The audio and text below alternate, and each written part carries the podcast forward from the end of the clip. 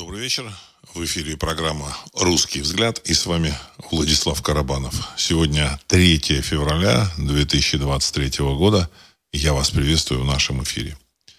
Тема сегодняшнего выпуска – события и комментарии, прошлое, настоящее и будущее.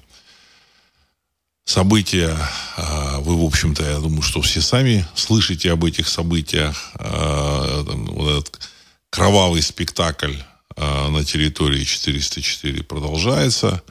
И, в общем, публика ни на Западе, ни на Востоке а в целом не понимает, что происходит. Ну, и я так полагаю, что а, задачей программы «Русский взгляд» является а, формирование реального понимания происходящего. Хотя, опять же, так сказать, это я не, не сам это реальное понимание, в общем-то, формирую, а мы вместе пытаемся доискать, э, доискаться, добраться до корней вообще всего происходящего. Дело в том, что все, что происходит, оно а потом э, густо так замалевывается информационной, информационными кампаниями, пропагандой, ложью, Потому что пропаганда это, так сказать, зачастую ложь или такая, такое искажение фактов. И, в принципе, публика не может понять, что, в общем, является правдой. Вот.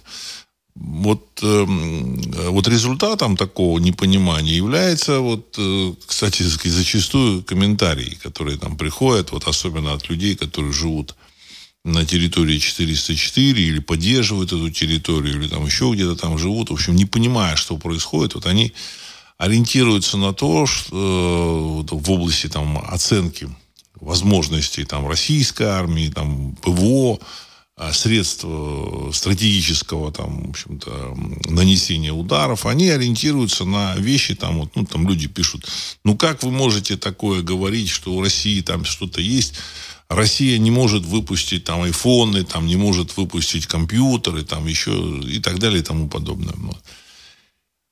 И поэтому вот, вот эта оценка э, текущего состояния дел, основанная на там айфонах, а, компьютерах, косметике, ну и так далее, вот подобные вот, это, вот продукции, она, конечно, их сбивает с толку, ну плюс пропаганда. А пропаганда, она очень так на Западе неплохо настроено, особенно у американцев. Дело в том, что американское общество, оно, в общем-то, развивалось на новых территориях, на новом континенте, э, в такой жесткой конкурентной борьбе, э, рыночной конкурентной борьбе с целью вот, наладить продажи своего товара. Поэтому американцы очень грамотно и толково умеют упаковывать свои товары.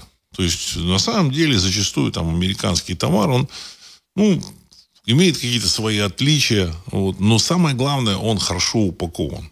И американцы поняли, что самое главное в этой упаковке, это даже не сама там физическая упаковка, вот, и не, даже не само физическое содержание этого продукта, а самое важное его, как его преподнести. Вот. И здесь они преуспели, и вот это их преуспеяние, оно отражается на понимании мира – что такое Соединенные Штаты Америки и их вооруженные силы. Потому что вооруженные силы Америки – это мощный такой инструмент поддержания веры в Соединенные Штаты Америки. Инструмент э, на самом деле не очень эффективный, кто бы как там не думал. Потому что Америка с точки зрения своего появления, создания, это такая страна э, со сложным таким этническим составом, вот, и поэтому э, участие в войнах американцев это, так, это сложная задача. Вот, очень, очень тяжело заставить людей умирать за Америку, э, при том, что там вполне, да, вполне много людей в США жило, которые, в принципе, значит, выходцы из Европы, и вот, так сказать, европейцы, они, как показывала там история, они, в общем, неплохие воины. Вот. А в отличие, например, от тех же самых афганцев, вот, американская военная машина, она оказалась вот от местных вот этих пуштунов, это в основном как бы выгнали, изгнали американцев из Афганистана, пуштуны. Вот. Отличие от пуштунов, американское вот это наполнение вот этих военных частей, это контрактники, конечно, там, это, в общем-то, люди, представляющие торговую такую так территорию под названием Соединенные Штаты Америки. И, в принципе, у этих людей вот вроде есть она, эта родина, Америка. Но, с другой стороны, э, многие эти люди из них, они до сих пор помнят, откуда они прибыли на эту свою новую родину. И эта новая родина не всегда она становится, в общем, полноценной заменой новой, э, старой родины, понимаете. Те же самые итальянцы, даже вот в этом фильме «Крестный отец», там описано, значит, там Э, эпизод есть, когда этот крестный отец Дон Корлеоне едет куда? На свою родину, там, в Италию, на Сицилию. Вот.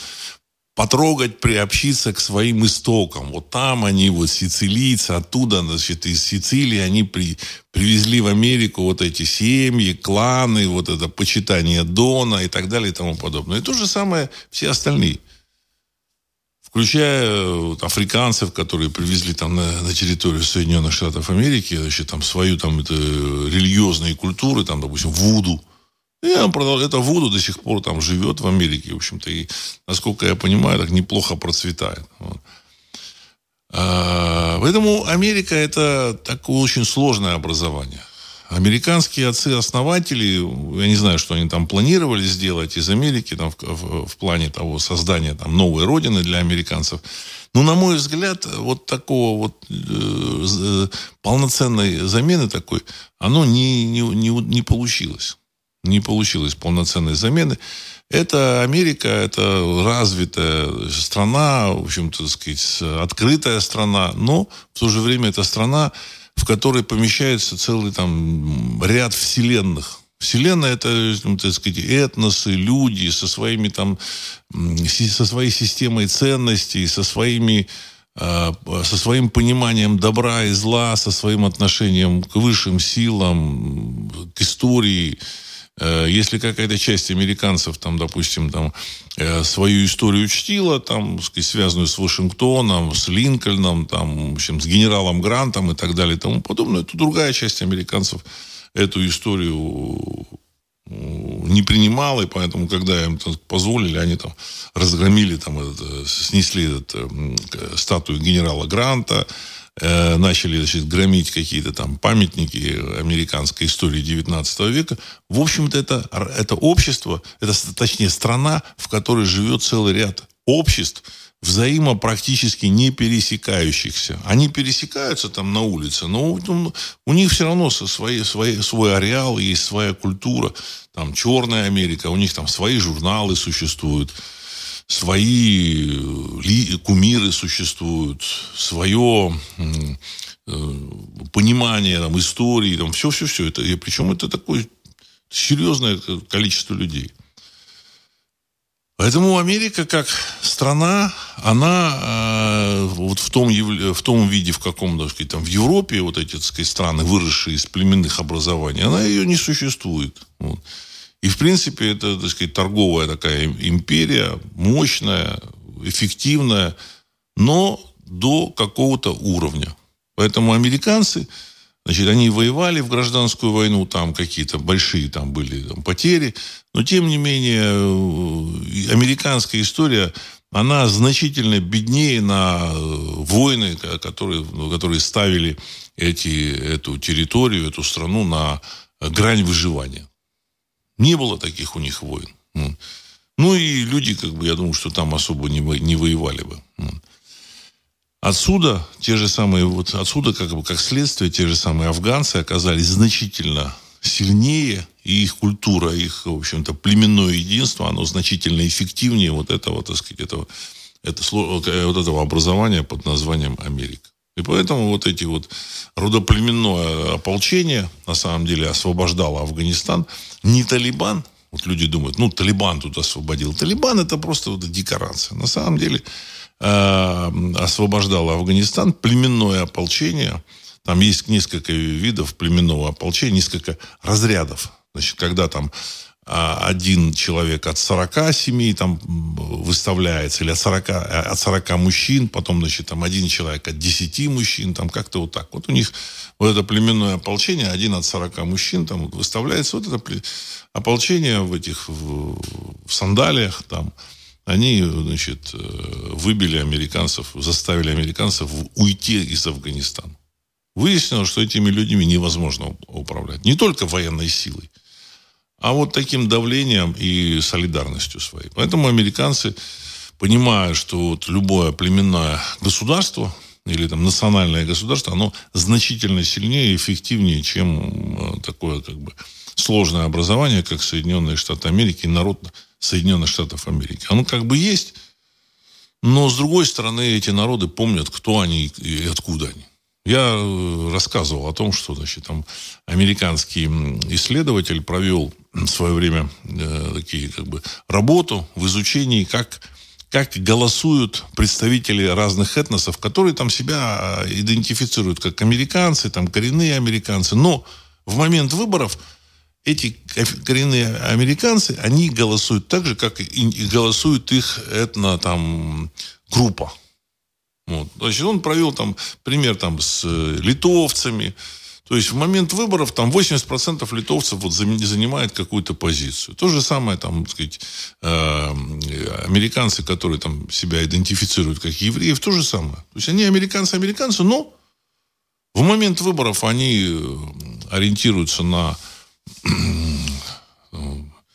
подходы своего, в общем-то, сказать, этноса. И также и другие. Поэтому э, причины вот этой вот войны Америки с, с Россией, они кроются еще и, и в том, что американцы боятся, вот, боятся России как этноплеменного такого крупного, крупнейшего государства в мире. В мире. Вот.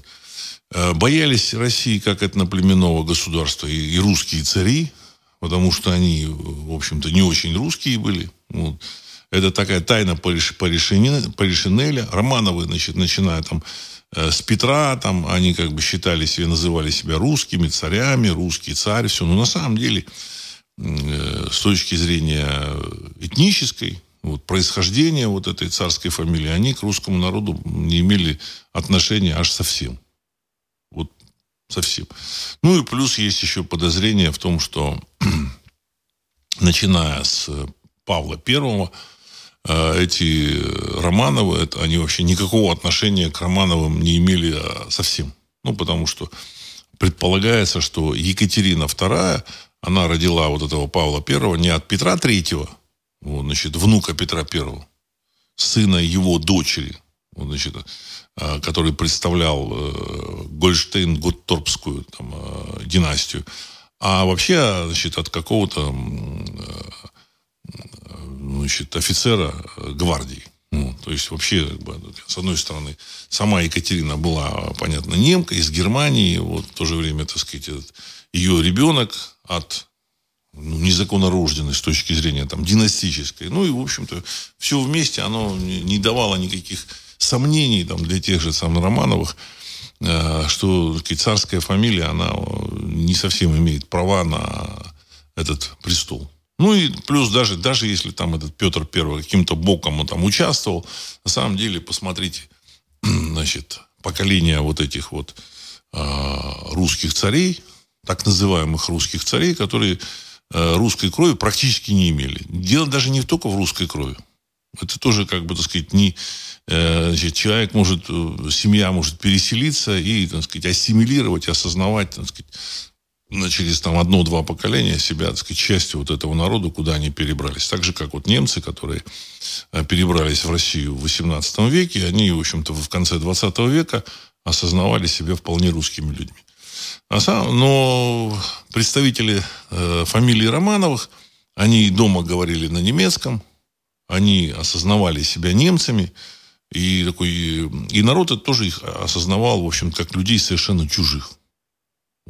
Поэтому ощущение это было, народ это чувствовал, Романовы, так называемые, это тоже чувствовали. Поэтому, в общем-то, ставили на какие-то должности людей, в общем-то, приехавших, хрен знает откуда. Вот.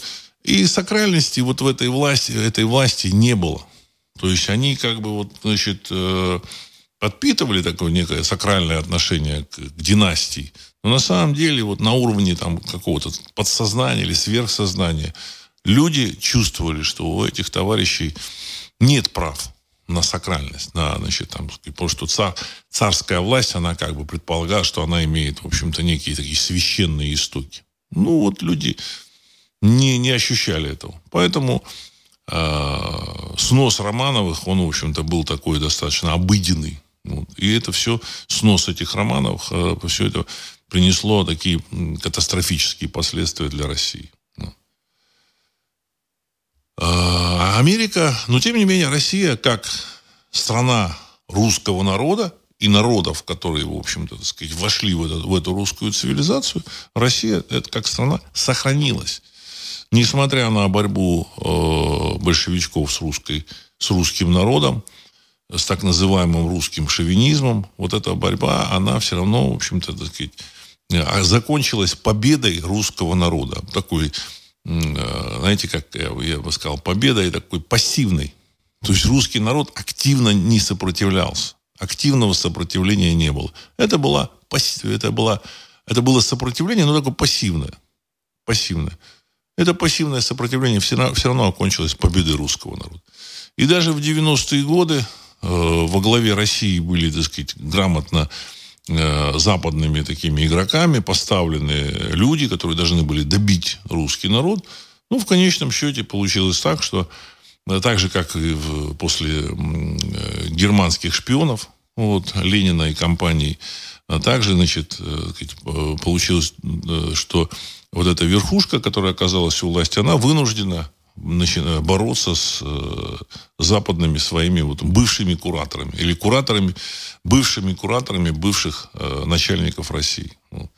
И вот нынешняя кампания, вот это противостояние на Украине, это, конечно, противостояние э, американской гегемонии, а суть и задача этой гегемонии – ликвидировать национальные государства, и в первую очередь русское национальное государство. И поэтому, когда какие-то недоумки пишут мне всякие, в общем-то, так сказать, э, такие ну, замечания или комментарии, а, которые не проходят, не проходят модерацию о том, что вы не понимаете, что вы, что Украина там, или там Америка там имеет там мощную армию, ну, какую-то вот такую хрень. А, вот, значит, или там вы э, развернулись на 180 градусов, ну, вот такую ерунду. На самом деле они сами не понимают, кого, во имя чего и во имя кого. Есть там, так сказать, тролли, но есть люди идейные, ну, псевдоидейные. Они, в общем, не понимают, во имя кого и во имя чего они э, выступают. Вот. А им не нравится российская эта вот бюрократическая машина, ну, мне она тоже не нравится. Но, понимаете, вопрос сейчас не о российской бюрократической машине речь, а речь идет о будущем русского народа. Вот. Если э, Запад победит, то не только русского, но этого не будет. Но не, это, до этого не только русского народа не будет, не будет и, в общем-то, и европейских народов. И их, в общем-то, отформатируют так, что ничего не останется. Абсолютно. Но я так думаю, что э, русский народ победит, и все дело идет к победе. Опять же, не потому, что там кремлевские товарищи очень сильно этого хотели, вот этого противостояния. Они вынуждены двигаться в этом направлении. И в этой ситуации они решают вопросы русского народа. И задачи русского народа. Попутно еще, и, так сказать, французов, немцев, прибалтов, э, поляков, э, там, итальянцев, вот, так сказать, ну, тех народов, которые сказать, осознают себя какие. Вот. Э, ну, и, конечно, вот эти э, вот то сочетание военной, военной мощи, которая и, и в то же время, так сказать, и драйва, энер, пассионарной энергии, которая у русского народа просыпается. Она просыпается еще, эта энергия. Я думаю, что это все приведет э, к победе. Победе. Вот. Победе русского народа. Вот. То, что касается э, оружия, ну, в двух словах хочу сказать, значит, Тут опять мне сегодня скинули какие-то там э, исследования какого-то товарища, который, так сказать, делает вид, что он нейтральный, вот он исследует ПВО России. Вот, значит, ну, таким псевдотехническим языком он рассуждает о том, что там Хаймерс, э, он сказать, способен преодолеть вот российскую там ПВО, и что в России там общем, ничего толкового нет, и что у американцев все там, так сказать, очень хорошее, такое качественное, и все долетит туда, куда нужно. Хотя не упоминает о том, что у России есть гиперзвуковые ракеты, которые не в состоянии остановить ни одно средство ПВО, что, насколько, насколько мне понятно, у России существует система С-300, С-400, С-500, которые не имеют аналогов на Западе. Там есть у них система Aegis, противоракетная, противобаллистических ракет. Но эти системы Aegis, они не работают в отношении гиперзвуковых ракет и в отношении этих боевых планирующих блоков. То есть почему? Потому что этот планирующий блок летит с огромной скоростью, еще и вдобавок маневрирует. Все это Aegis, вся, так сказать, вся эта система противоракетной обороны, там ТААТ есть еще, там этот, ну, Патриот, это уже устаревшая система. Все это мусор мусор. Он очень хорошо подходит для борьбы там, с палестинскими вот этими ракетами или с иракскими ракетами «Скат». Помните такие «Скат» вот Ирак запускал? Это баллистическая ракета, которая там летела по прямой траектории, чет, четко по баллистике, которую было легко сбить. Против российских ракет нет никаких средств ПВО. Ну, и, а российские средства ПВО превосходят, э, сказать, американские, там, в общем-то, а западные это реплика американских систем. И в этой ситуации Россия обладает мощным превосходством. Мощным.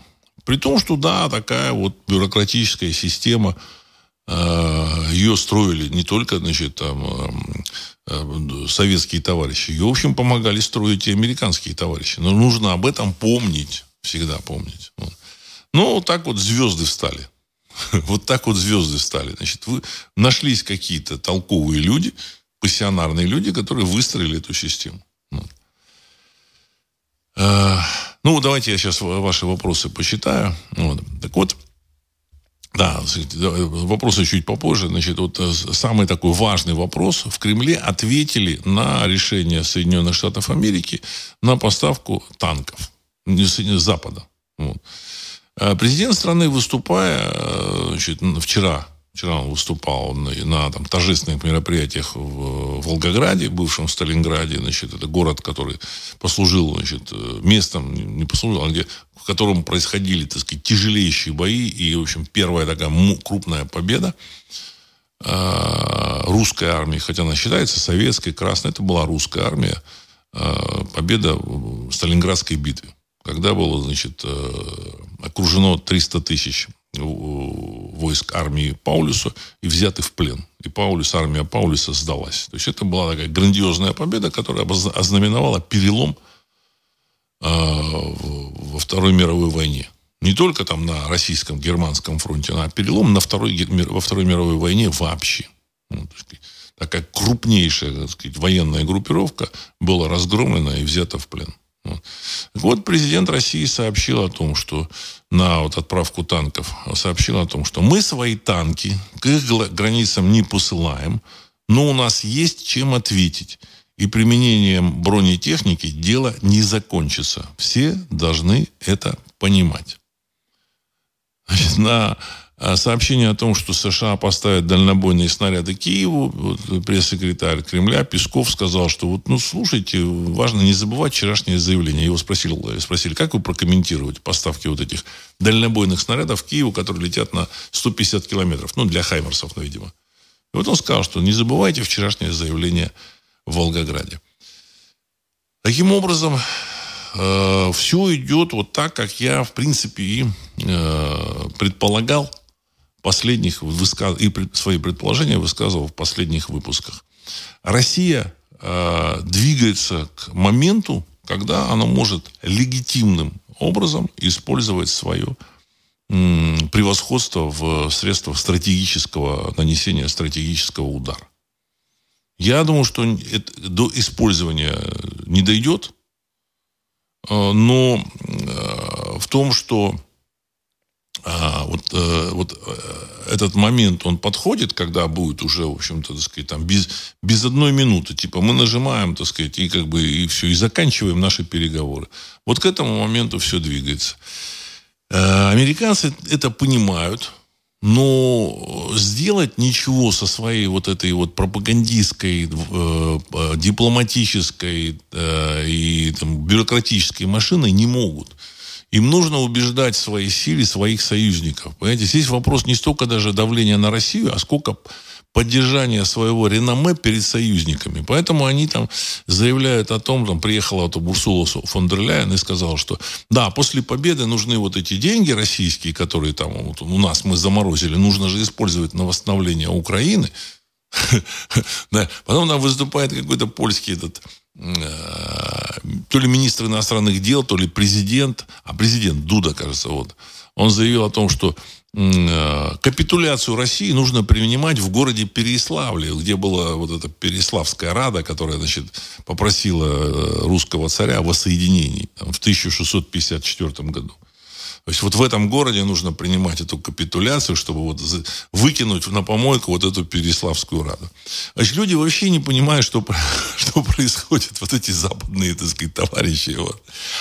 А мы, мы, в общем-то, тоже, как бы, сказать, смотрим, и публика не понимает, что, в принципе, самые главные события, они не на поле боя происходят. Самые главные события, они происходят в, общем, в области стратегических вооружений. И в, этом, в, этом, в этой ситуации Америка еще, еще уязвима, потому что основ, основное население Соединенных Штатов Америки живет, 80% живет вдоль побережий западного и восточного побережья Соединенных Штатов Америки. 80%. Может быть, там не 80, может 70%. Но, грубо говоря, там 250, 200, 250 миллионов человек живет вдоль этих побережий. А, в общем-то, море – это не только, так сказать, доступ там, средствам э, отправки кораблей, значит, значит, э, транспортным магистралям, так сказать, морским. Ну, вот. А это еще и, в общем-то, сказать, стихия морская. И в случае подрыва э, боезаряда там, мощностью там, 50 или 100 мегатонн, не дай бог, конечно, если там, это сделают, но тем не менее, в случае подрыва такого боезаряда подводного вот этой торпеды Посейдон, то Э, население вот этих, так сказать, территорий прибрежных, оно будет, в общем-то, понесет очень серьезные потери. И подводная лодка «Белгород», российская, э, насколько там уже, так сказать, американцам понятно, демонстративно вышла из, э, по, из с, с Мурманска, кажется, она вышла, отправилась в Атлантику. Где-то в Атлантике сбросила две этих торпеды. Как минимум две торпеды, два Посейдона сбросила значит, на, там, на морское дно, и в какой-то момент по команде эта там торпеда отправится к побережью США, взорвется, и, в общем-то, не нужно никаких атомных бомб. Ну, а место это значит, неизвестно. А, побережье уязвимо. Вот, лодка, так сказать, выложила эти торпеды и ушла. Торпеда может находиться, насколько там информация есть, на, на, на, на глубине до тысячи метров. То есть все, это, так сказать, на какой-то так сказать, глубине. Ее никто никогда не найдет до, тех, до того момента, пока ее, в общем-то, не отправят выполнять свою задачу. Э, я так полагаю, есть такие торпеды и для Тихоокеанского побережья США. В принципе, американцы полностью уязвимы. Это понятно и очевидно. Значит, вопрос идет о том, что когда дело дойдет до дела, дело, опять идет эскалация, и Россия не препятствует этой эскалации. И вот когда, в общем-то, обе стороны занесут руки нажимать кнопку, то есть вот эти вот, э, как машины пижонов, они уже будут сближаться друг с другом, американцы, конечно, свернут, свернут, потому что их машина хуже. Вот. Вот для меня это самого удивительно было бы. Вот э, раньше как бы вот эти вот это осознавать, понимать, ну, оно так есть, это факт. Ну, вот. это, это медицинский факт. Ну, плюс у России есть гиперзвуковые ракеты. Поэтому все планы американцев вывести э, российские стратегические силы каким-то, так сказать, внезапным ударом, там еще руководство увести – и дальше, в общем-то, отразить ракетно, ракетно-ядерный удар России, все это, в общем-то, сказать, уже не работает. Не работает. Если, я в прошлый раз говорил, если сбивают э, ракеты Хаймерсов, вот, сравнительно, сравнительно, так сказать, такие мелкие объекты, то э, баллистическую ракету тоже смогут сбить, которая летит по прямой, там, американскую. Поэтому Россия реализует свой военный потенциал. Вот. Поставка этих танков, оно дает России легитимный, легитимное право на самозащиту. Вот. Так, давайте я еще тут ваши вопросы сейчас почитаю. Василий Христофоров. Почему западные кураторы заявляют от имени Зеленского, что в выводах Бахмутского гарнизона не будет? Очевидно, что это закончится катастрофой для ВСУ. В чем смысл? Конец цитаты. Ну, наши вот эти вот э, полит обозреватели, военные обозреватели, они считают, что, возможно, задачей как раз э, сказать, руководства территории 404 и западных кураторов э, задачей является уничтожение как можно большего числа вот этих, так сказать, военнослужащих ВСУ, вот, потому что это как, как мобилизованные, которых совершенно не, жар, не жалко, для того, чтобы провести разрез между Россией и, в общем-то, территорией 404, тоже, в общем-то, России, как бы, где живут русские люди, но вот эта ненависть э, к убийцам своих родственников, она как бы, оно должно внести вот это, сказать, вот это вот э, разлад, раздор между двумя частями русского народа. Ну, вот как, как это такая задача. Задача такая, как, знаете, раньше было отступление э, такое, сказать, сожжением с, всего и вся, вот, значит, по, по, по практика принципу выжженной земли. Ну, вот они так хотят. Но это, в принципе, такая идеология, идея пораженцев. Вот, я думаю, что там население, оно, в общем, так сказать, рано или поздно оно поймет, тем более, что это население будет находиться под э, действием или под э, зонтиком э, российской пропаганды, потому что я не сомневаюсь, что Россия вот в этой, в этой кампании выиграет. Вот. Как это вы, выигрыш или победа это произойдет, мы, в общем, не знаем. Это военная тайна. Мы можем только вот догадываться, догадываться, предполагать. Но то, что военная тайна существует, и у товарищей, которые в Кремле, план точно есть. Вот меня опять спрашивают, ну как же Россия может выиграть? Ну вот она там... Нужно четко понимать, что товарищи в Кремле, которые ввели свои войска на территорию 404, к этой войне готовились как минимум 20 лет. Или не меньше 20 лет. Возможно, они готовились вообще еще там советских времен. Ну, вот, а значит, там события там, 91 -го года это просто отступление ну, вот, вынужденное. А значит, для того, чтобы бросить перчатку американцам в конце 21 века, эти люди должны были на 100% быть уверены в своей победе. На 100%. Понимаете? Потому что бросить перчатку мировому гегемону, который контролирует главную валюту мира, который контролирует, в общем, так сказать, все передовые страны мира, ну и через эти передовые страны мира, через Европу, а, вот этот гегемон контролирует и вообще весь мир. То есть для этого нужно быть очень сильно уверенным в, своем, в своей победе. Товарищи в Кремле все посчитали и решили, да, мы готовы. Подготовка была, даже, даже вот то, что процессинговый центр э, MasterCard и Visa Card, э, визы сделали в России. Сделали карточку МИР. То есть ребята готовились ко всему этому. Создали, я говорил об этом уже, создали систему DNS-серверов, чтобы в России был, был свой интернет.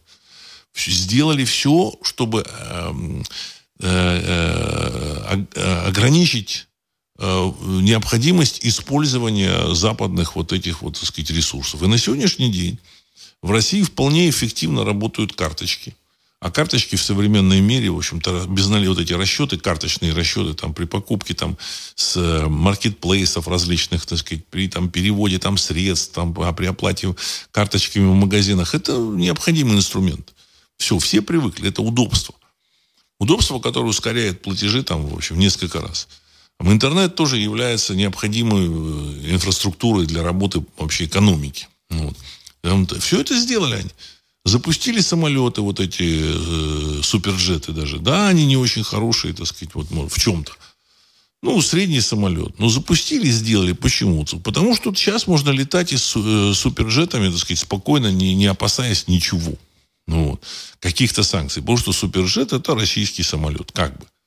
Не важно, что там когда-то были там э, французские двигатели. Важно производитель в России.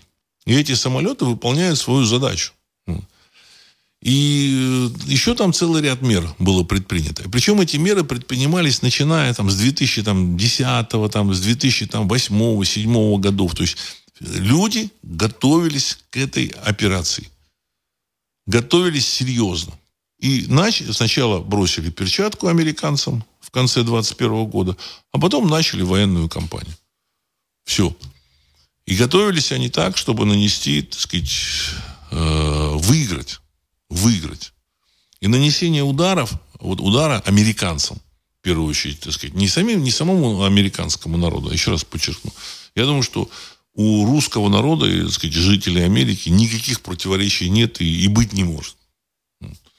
Здесь вопрос только в какой-то группе, которая находится у власти в Соединенных Штатах Америки, и эти, эти же люди поставили своих клиентов э, в руководство вот, европейских стран.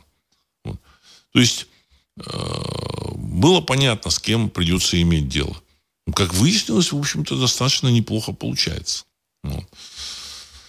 А, так, Сергей 1956. В СМИ пошли разговоры о том, что РФ не обязательно применять ядерное оружие. У России есть термобарическое оружие по разрушительной мощности, которое соперничает с тактическим ядерным оружием. Так что РФ даже нет необходимости применять ядерное оружие. Конец цитаты.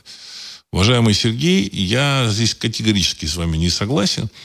Дело в том, что а, вот эти, как бы сказать, западные а, игроки, они понимают, что к чему дело идет, и поэтому они пытаются подтолкнуть а, Россию на применение вот этого, так сказать, тактического ядерного оружия на территории 404, а, и тем самым успокоить свою публику, чтобы публика даже не подумала, что Россия готова нанести по их странам, в общем-то, так сказать, ядерный удар что такое невозможно, не может быть такого.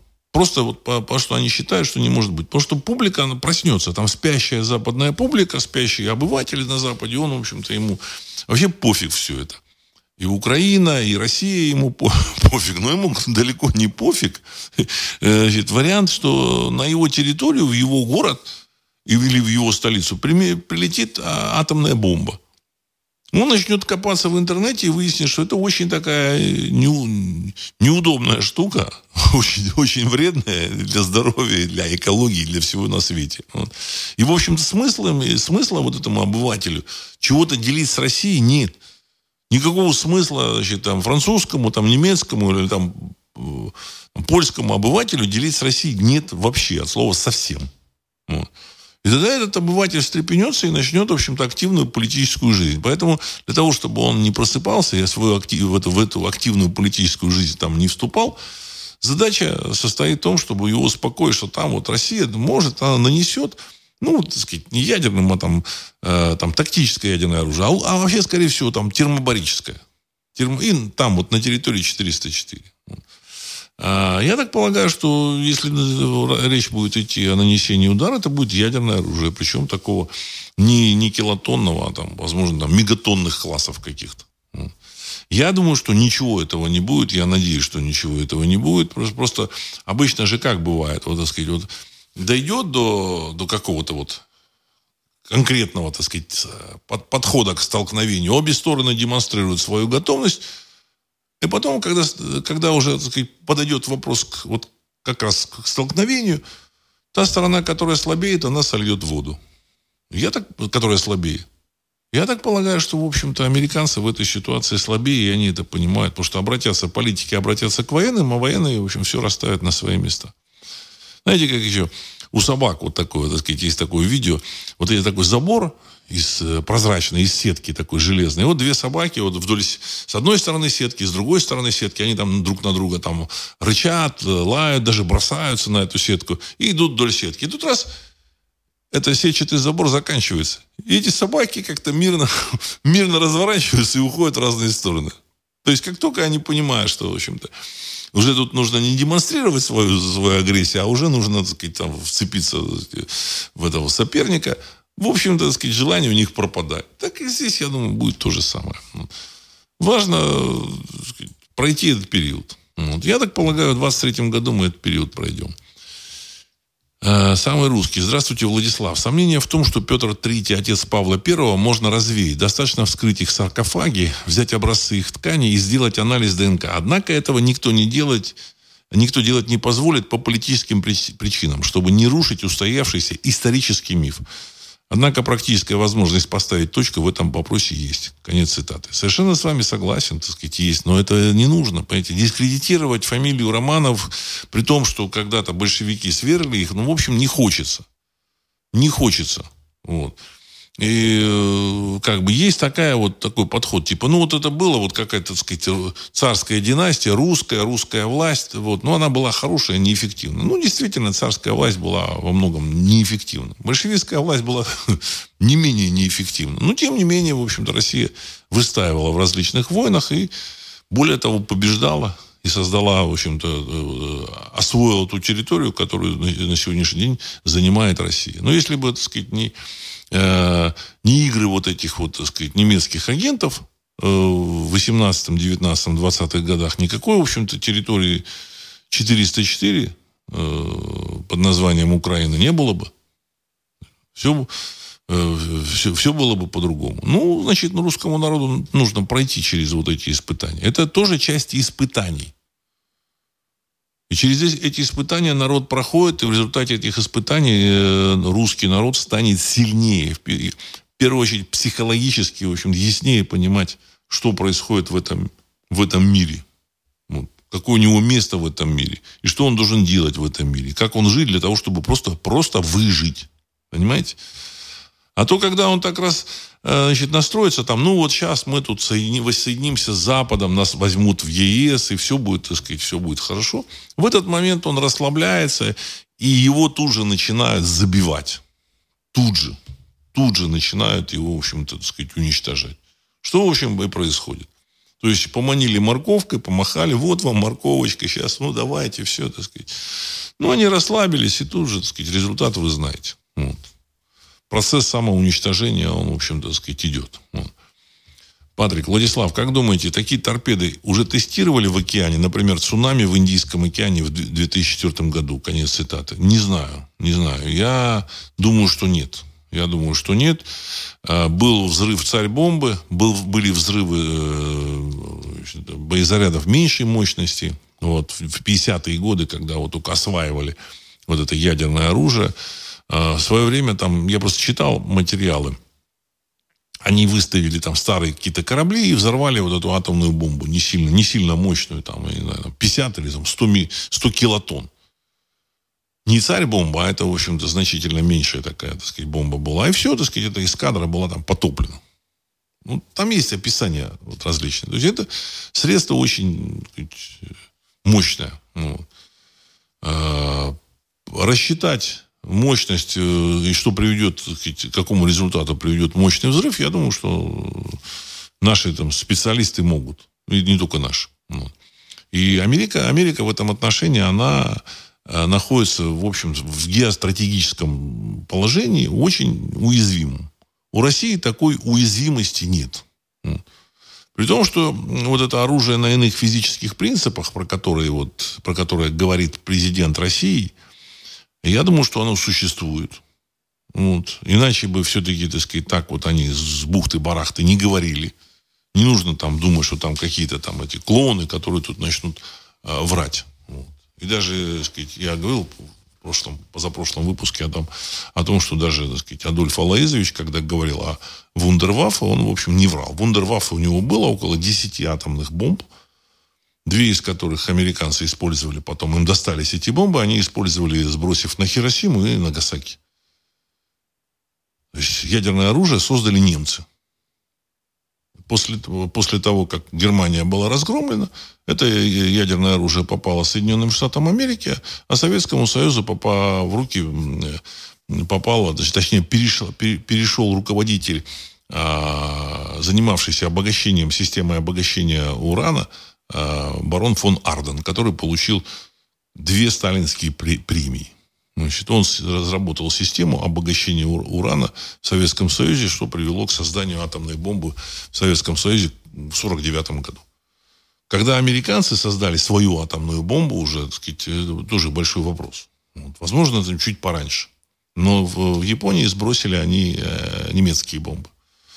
История, это как, как показывает, в общем, практика и внимательное ее изучение, история это э, череда э, мифов и лжи, которые, в общем, внедряются, создаются с целью обмана населения и манипулирования населением. Значит, ну, начиная с того, что э, вот написана история, там, сказать, что какие-то вот египтяне вдруг вот раз жили в болотах они, вот эти древние египтяне, а потом раз начали строить пирамиды, что-то им там луч с космоса ударил, или просто настроение поднялось, и начали вот эти огромные пирамиды строить, чтобы похоронить этого фараона.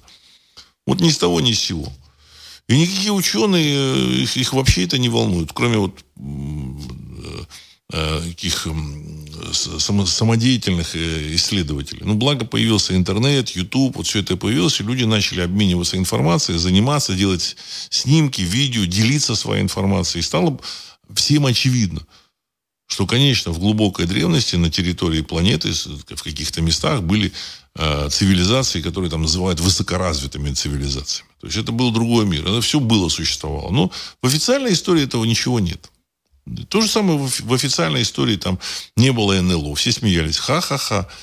Ха-ха-ха, человек увидел НЛО. Там, ну, сейчас вот тут Пентагон пишет, ну да, вот сообщает, ну вот да, вот наши, так сказать, э, летчики зафиксировали да, летящий с огромной скоростью значит, аппарат, э, который летит там со скоростью, там, не знаю, в 10 раз больше скорости э, звука. Вот, или там в 20 раз. И там уже фотографии стали появляться. Вот.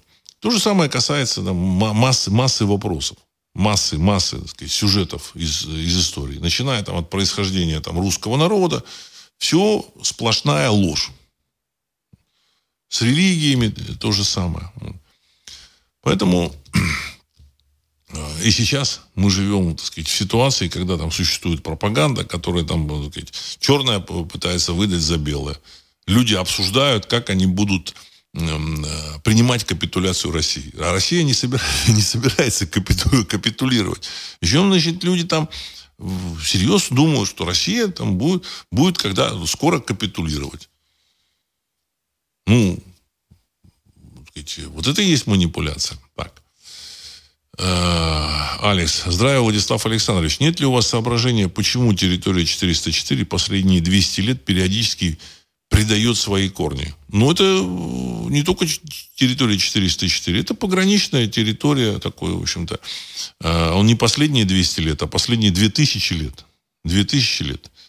Это еще начиная с черняховской культуры. Вот когда черняховская культура была развитая, все, вот, сказать, это место этногенеза русского народа, где русский народ, в общем-то, так сказать, э, проживал свои вот эти, свой золотой век. У каждого там народа есть свой золотой век. Вот.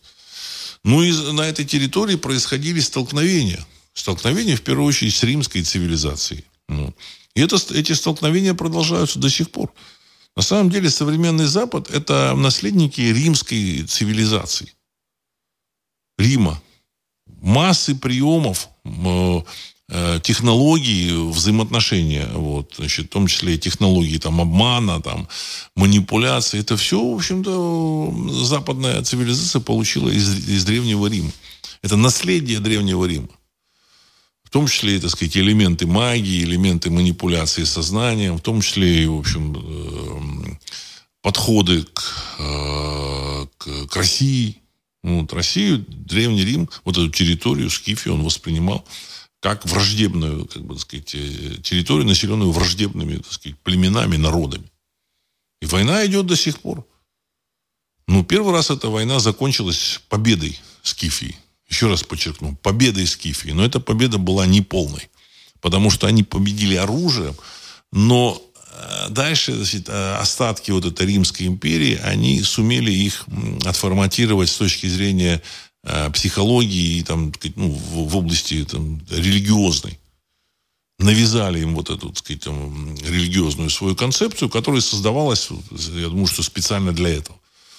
То есть римские вот эти мудрецы, они поняли, что, в общем-то, Рим находится значит, на этапе заката. Через какое-то время, в общем-то, наступит закат. Вот. И, соответственно, значит, нужно обеспечить транзит в будущее. Э, по поводу римских мудрецов у меня есть разные мысли. Э, кто там за кулисами был. В Бояре я описываю Анунаков. Вот, значит, это такой ну, искусственный такой термин, так сказать, искусственное понимание.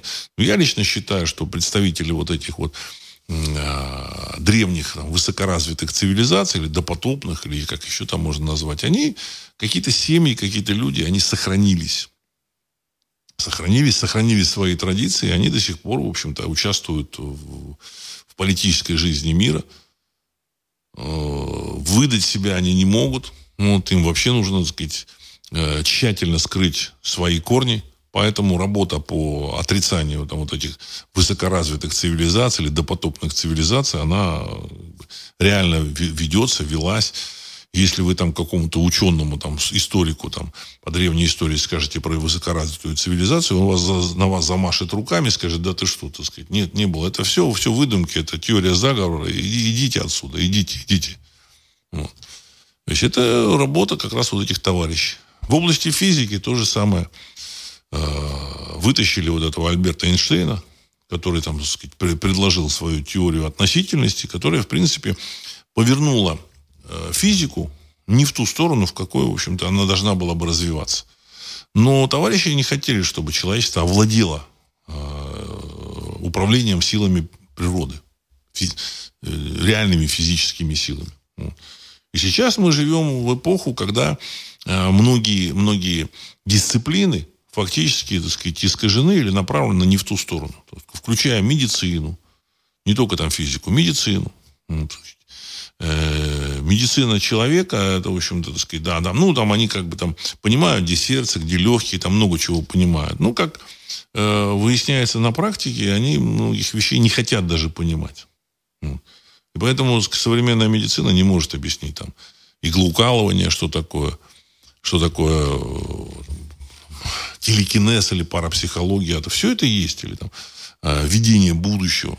Все, все это есть, и, допустим, спецслужбы этим достаточно активно, на мой взгляд, пользуются. Те же самые американцы, у них есть там специалисты, которые определяют квадрат, где находится, находилась советская атомная подводная лодка. Сейчас, я думаю, что у России тоже есть специалисты, которые скрывают и, так сказать, ведут ментальные битвы.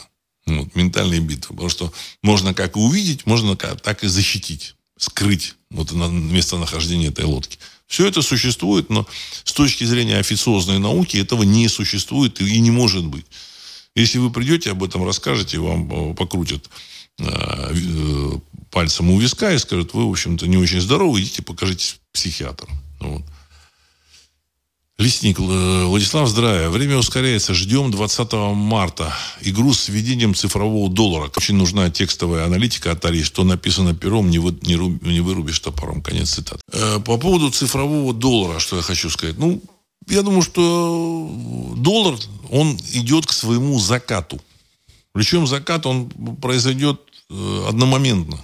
Не так, что, знаете, так сказать, там он будет сворачиваться, он уже сворачивается, сворачивается, там Саудовская Аравия отказывается, Россия отказалась, там еще какие-то страны, они уже начинают там э, платить, оплачивать, так сказать, там какие-то там, ну, товары друг другу с помощью, там, сказать, собственных валют. Там, значит, дело в том, что э, вычислительные системы, они, и мощности вычислительные достаточно мощные, и поэтому не нужно пользоваться какой-то третьей валютой доллар будет выходить из оборота.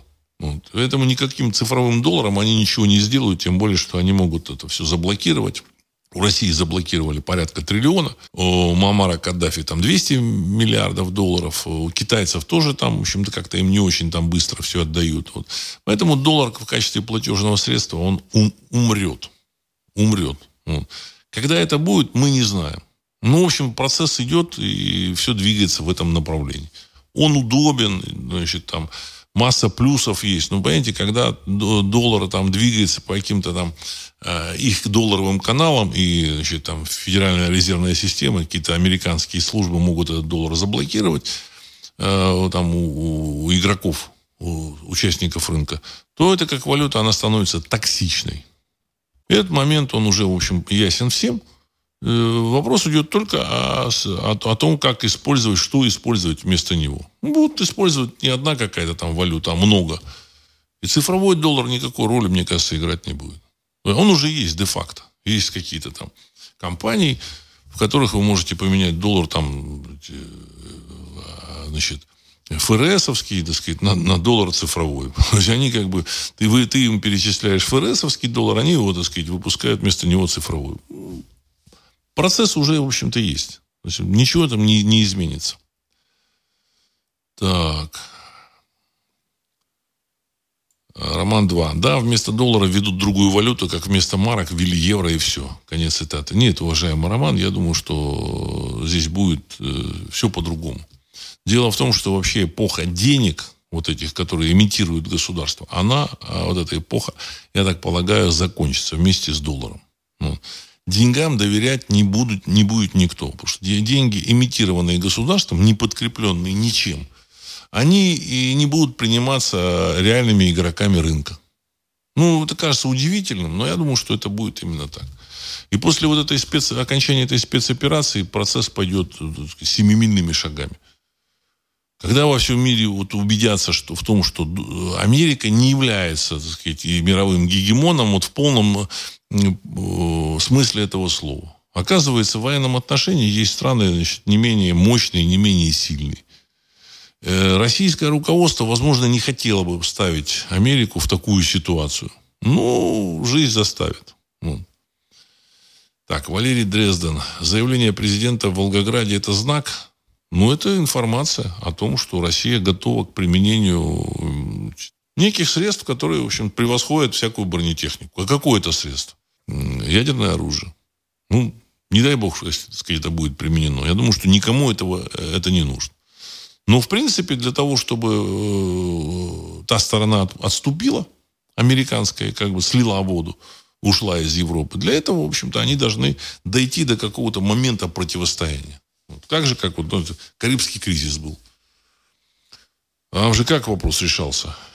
А, Кеннеди собрал этих генералов, которые говорили, да, надо нанести удар по этим ракетам, по дислокации вот этих советских ракет на Кубе. Вот, и, в общем-то, уничтожить эту базу советских ракет. А Кеннеди спросил, а вы мне гарантируете, что ни одна советская ракета не упадет на американский город? Американские генералы, генералы сказали, нет, не гарантирую. Ну и все, вопрос закрыт. Вот. И поэтому он, значит, э, дал команду, позвонил Хрущеву, и дальше они договорились. В этой ситуации они еще меньше могут гарантировать. Вот. Потому что тогда в 1962 году э, советских ракет было у Советского Союза а, ядерных боеголовок и ракет. Боеголовок, может быть, оно как бы уже там достаточно было, но ракет было мало эффективных.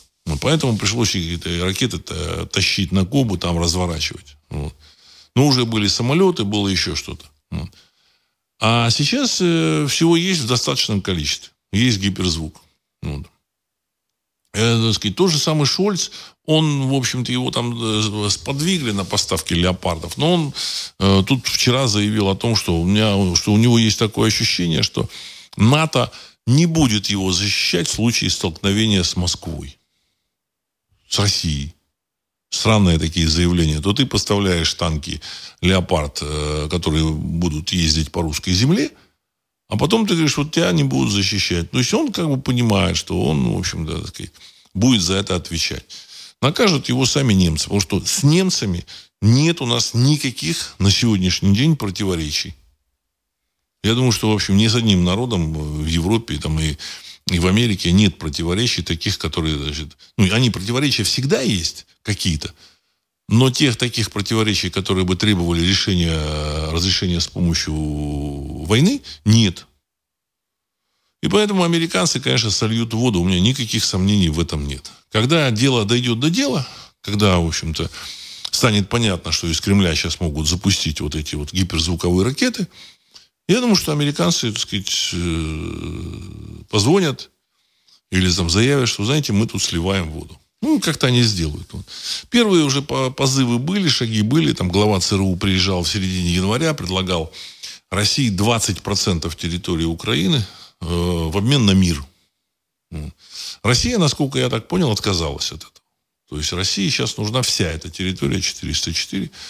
И, и, стало, и понятно, что если не будет вопрос решен с уходом американцев из Европы, то через 3-4 года может развязаться, так сказать, действительно там как бы сказать, еще один конфликт, который неизвестно, как закончится. Сейчас этот конфликт известно, как закончится. сливом американцами воды. Вот. Я считаю, что это, в общем, правильное дело, потому что нужно их, так сказать, стаскивать с царь горы. Вот. Их время закончилось. Опять же, то, что там в России бюрократическая система, вот к этим, э, вот к этой ситуации, как бы, так сказать, оно не имеет никакого отношения. То есть люди думают, ага, в России система менее эффективна политическая, чем на Западе. Ну, так относительно, конечно, менее эффективна. Но, тем не менее, речь, речь идет не о оценке э, политических систем. Или там Лукашенко, не Лукашенко, нравится Лукашенко или не нравится Лукашенко. Понимаете? Речь идет о том, что не должно быть э, старого вот этого старого гегемона, вот, уже как бы терпеть нельзя. Потому что в случае, если старый гегемон останется, он отформатирует весь мир под себя. А под себя, так как вот я в начале выпуска говорил, американского народа как такового, в общем-то, нет.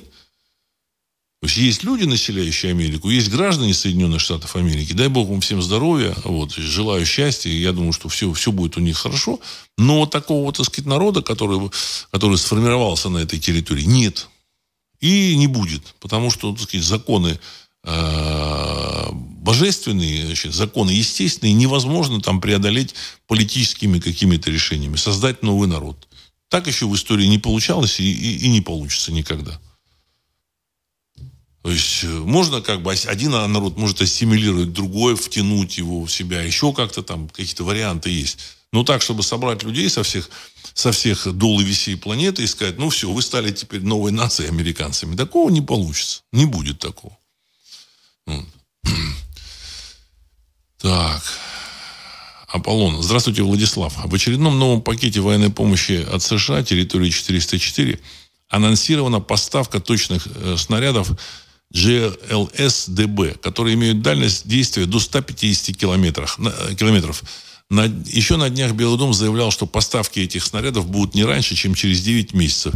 Видать, передумали, торопятся.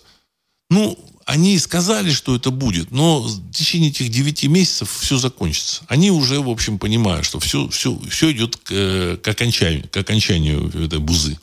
Вот. Поэтому через 9 месяцев Абрамсы тоже, так сказать, в следующем году они обещают поставить, или в конце этого года. То есть они их, скорее всего, никуда не поставят и не собираются. Они будут э, сливать воду. Вот. Потому что они, конечно, умеют хранить тайны, секретность своих каких-то совещаний, э, обсуждений. Но я так полагаю, они собираются и говорят, а, а что, если русские возьмут и шандарахнут с этого корабля адмирал Горшков и, вот, сказать, и, э, уничтожат, так сказать, центры управления в, в США? Что мы можем сделать? А ничего. Мы можем как-то остановить, а не можем. А вдруг они вот завтра шарахнут? Ну да, вдруг. Ну, в общем, что-то надо думать. Ну, на публику вы говорите, что мы там, так сказать, э, привлечем Россию там, к ответственности, еще чего-то там, как деньги делить. Вот. А между собой, я думаю, что они обсуждают как раз вопросы вот, военные вот эти. И военные говорят, мы не сможем эти гиперзвуковые ракеты никак сбить. А наши ракеты, которые полетят на Россию, а наши ракеты могут, русские могут сбить. И все. Они это знают, вот эти, вот сказать, все факты. Поэтому как бы, они пыжатся. Но все это пройдет, потому что смириться с мыслью, что они, как бы сказать, с, с, спускаются с этого, с царь горы, с этого Олимпа э, глобального управляющего лидера, очень тяжело им. У них, там, сказать, под это бюджеты сверстаны, они уже привыкли, так сказать, бабло делить. Но они, так сказать, с другой стороны, там понимают, что э, если, так сказать, там начнется, так сказать, обмен там ядерными ударами, там, в общем-то, так сказать, нечего делить будет и некому будет делить, понимаете? Вот. И, и при обмене, в общем-то, они потерпят поражение. А русские могут, в общем-то, отбить удар.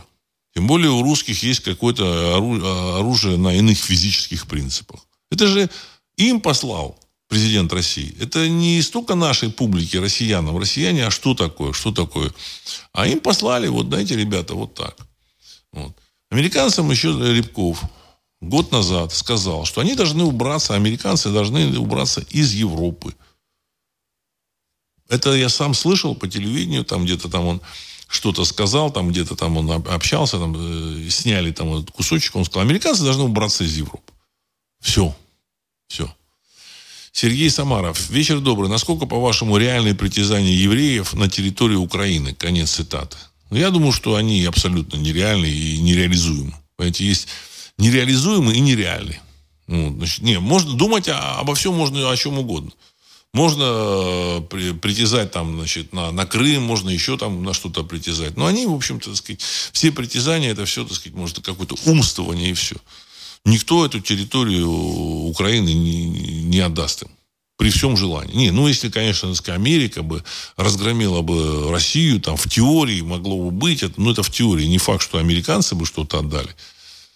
Вот. Не факт, что там британцы что-то отдали бы. У них там свои интересы, им, в общем-то, так сказать, э, евреи на территории Украины в качестве, так сказать, там, э, там политического, полит, политического такого, так сказать, крупной полит, нации, национального государства вот совсем не нужно.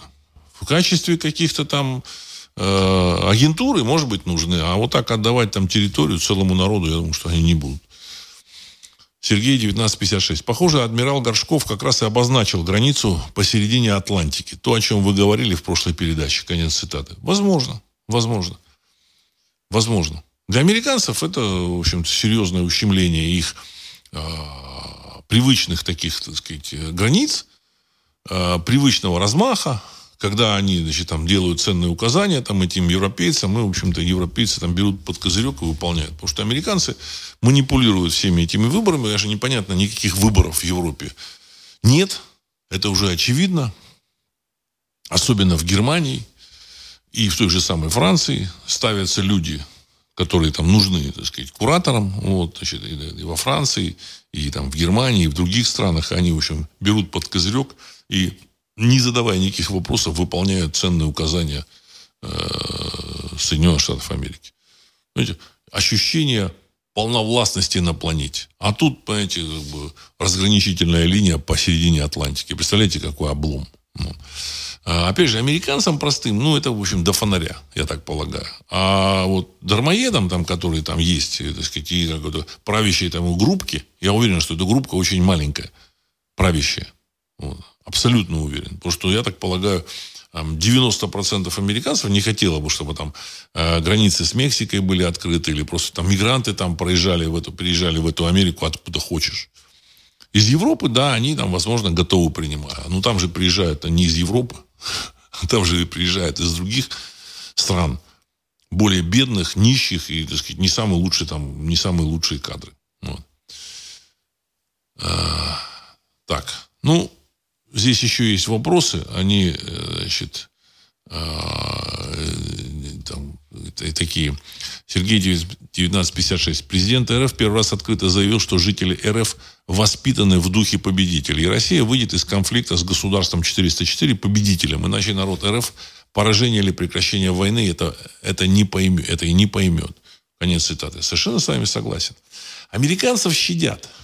Щадят, потому что дают им возможность подписать или согласиться и как бы разграничить, уйти как бы из Европы, ну, э, сохранив лицо, условно говоря. Ну, понятно, какие-то люди поймут, что там американцы проиграли, но тем не менее сохранив лицо. Но в конечном счете, если значит, дело дойдет до дела, они сольются, то они лицо уже не сохранят. Ну, значит, ну, если они сохранят, американцы, лицо, то и как бы доллар там не так быстро там, э, сказать, э, снизится или там э, потеряет в своем весе. А вот если они сохранят, да, если сохранят лицо, а вот если, если не сохранят лицо, то, в общем-то, доллар, так сказать, вы, вылетит в трубу моментально. И никому он в мире не нужен будет. Этих американцев будут э, везде посылать, очень-очень далеко. Вот. Поэтому в России, возможно, невыгодно, чтобы американцы там не сохранили лицо. Это такой важный момент важный момент. Ну, да, две там стороны, так сказать, обнялись, там, два гегемона глобальных, и там Америка решила, так сказать, в общем-то, так сказать, что да, у нас будет мир, дружба, и поэтому НАТО нужно распустить и, в общем-то, так сказать, вывести свои войска из Европы. Ну, по-хорошему. По-хорошему. Ну, такая, такая возможность дается. Ну, через несколько месяцев такой возможности у них уже не будет. Я думаю, что Я сказал то, что многое из того, что хотел, возможно, что-то забыл. Но, в общем, так сказать, в следующем выпуске, я думаю, что мы продолжим вот эту тему. И на этом я хочу завершить сегодняшний выпуск. С вами был Владислав Карабанов. Программа «Русский взгляд». Через несколько секунд композиция «Могучий прилив». Всего доброго.